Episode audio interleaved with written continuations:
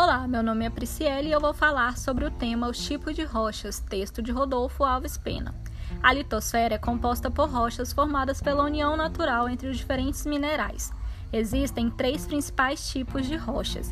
São elas rochas ígneas ou magmáticas, rochas metamórficas e rochas sedimentares. As rochas ígneas ou magmáticas se originam a partir da solidificação do magma ou da lava vulcânica.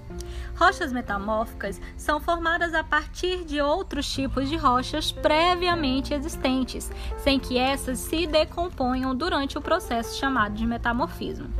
As rochas sedimentares, por sua vez, são rochas que surgem a partir do acúmulo de sedimentos que são partículas de rochas. Uma rocha pré-existente sofre com as ações dos agentes intempéricos, desgastando-se e segmentando-se em inúmeras partículas. Esse material é depositado pela água e pelos ventos para outras áreas, onde acumulam-se. A uma certa pressão, unem-se e solidificam-se novamente, formando novas rochas.